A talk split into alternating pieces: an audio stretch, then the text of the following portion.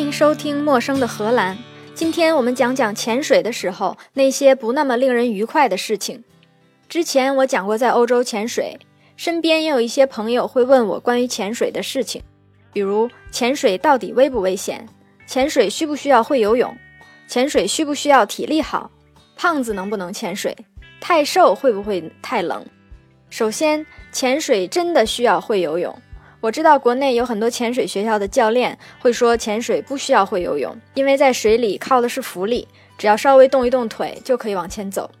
这样说是非常不负责的，因为不会游泳的话，如果遇到意外，一来会惊慌，二来你的各种动作在水里都很没有效率，用了很大的力气，筋疲力竭，却不能让自己往自己想去的方向动。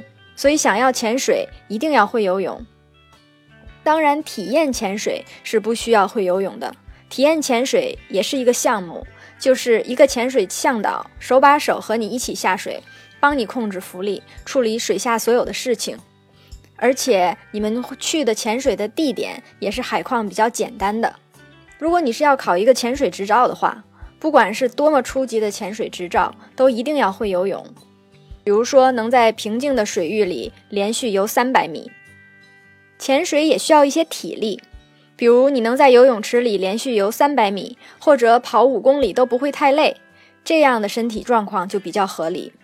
而且每次出去潜水之前都要保持这个良好的身体状况。胖瘦和潜水关系不大，体重大的朋友要注意一下上岸或者上船的时候不要低估了装备的重量。太瘦的朋友要考虑一下穿厚一点的潜水服，注意水下保暖。其实这些都不是问题，还有一些其他的经常发生的、很难避免的，可以令你的潜水旅程不太愉快的因素。第一难避免的就是晕船。有的时候我们可以背上装备从海边走下去，或者从码头跳下去，但是很多时候我们都必须坐一个小船出去。如果离岸边有一点距离的潜点，还要坐快船出去。如果要从大陆到一个岛链或者到一个礁盘，可能要坐一两个小时的船，或者船宿。船宿就是住在船上几天，每天除了潜水、吃饭、睡觉都在船上。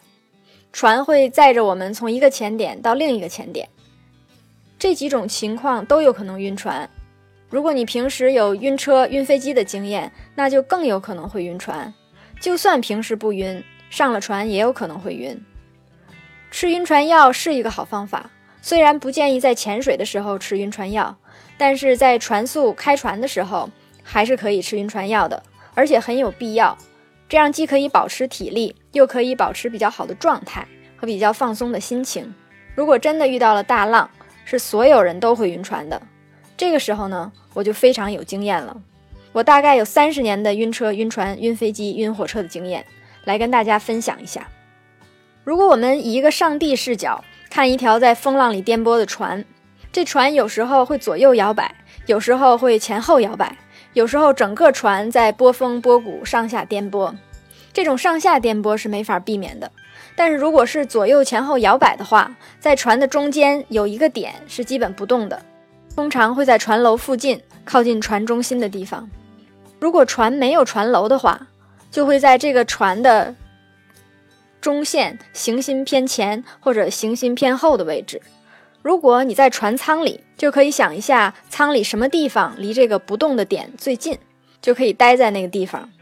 差别非常大哟。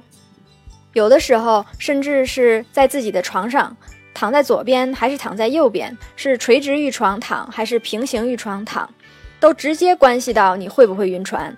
如果晕船了，会不会吐？如果吐了，会不会吐出胆汁？另外，还可以体会一下躺在床上的时候，是船左右晃让你比较晕，还是前后晃让你比较晕？如果是前后晃会更晕的话，就调整一下睡觉的方向。也有人在船上还好，到水下倒觉得晕起来了，这不就是传说中的晕海？水底那么平静，我们为什么会晕海呢？其实，如果仔细观察一下鱼群，就有答案了。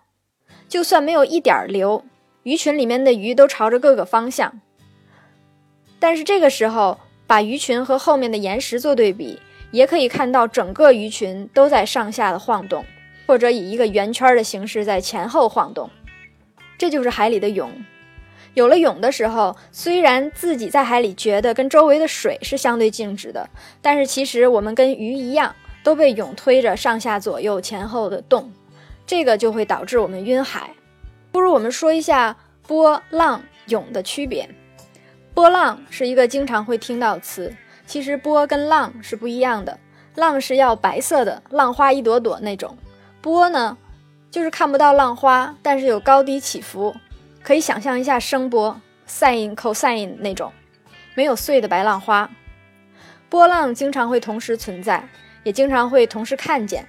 涌就不一样了，涌是比较长的波，你的感觉就是整个海面在高高低低的变化。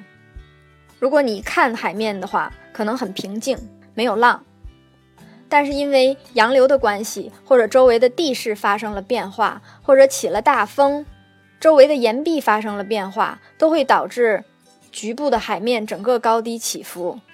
在岸边有峭壁的地方比较常见，在开放水域有大风的时候也会遇到。涌是最容易导致晕船的。我们数据工作者在防晕船上能帮什么忙呢？我们会按天气预报和历史水文数据预测未来几个小时某个水域的涌浪波长跟涌浪波高。这两个参数对航行非常重要。船的长度和涌浪长的关系，基本上决定了航行的舒适度。如果船顶浪航行的时候，如果船长小于涌浪的波长，就会发生纵摇，就会非常晕，而且会使螺旋桨露出水面空转。这个时候船尾就会震动，让你感觉很不舒服。如果船长和涌浪波长相近，那就有可能船舶会同时受到一个波峰或者两个波峰的作用。如果是船的中央停在了一个波峰上，那样的话就会出现中拱现象。如果说船头跟船尾分别停在了两个波峰上，那就会发生中垂现象。这个对船体的伤害是很大的，严重的时候甚至可能会导致船体断裂。在顺浪航行的时候，如果船速低于波速，而且船舶又位于波谷中，那涌浪就会冲击或者淹没船尾。如果船速与波速相近，而船又位于涌浪的前部的斜面或者波谷中，这个时候船比较容易偏转。船一偏转，就会使船体横对风浪，甲板上就会上来大量的浪，又颠簸又危险。当然还有横浪、滞航、漂航各种情况。我们就不一一细说，听起来好像状况很差，但是我们要相信船长也不是吃素的，自然会保我们周全。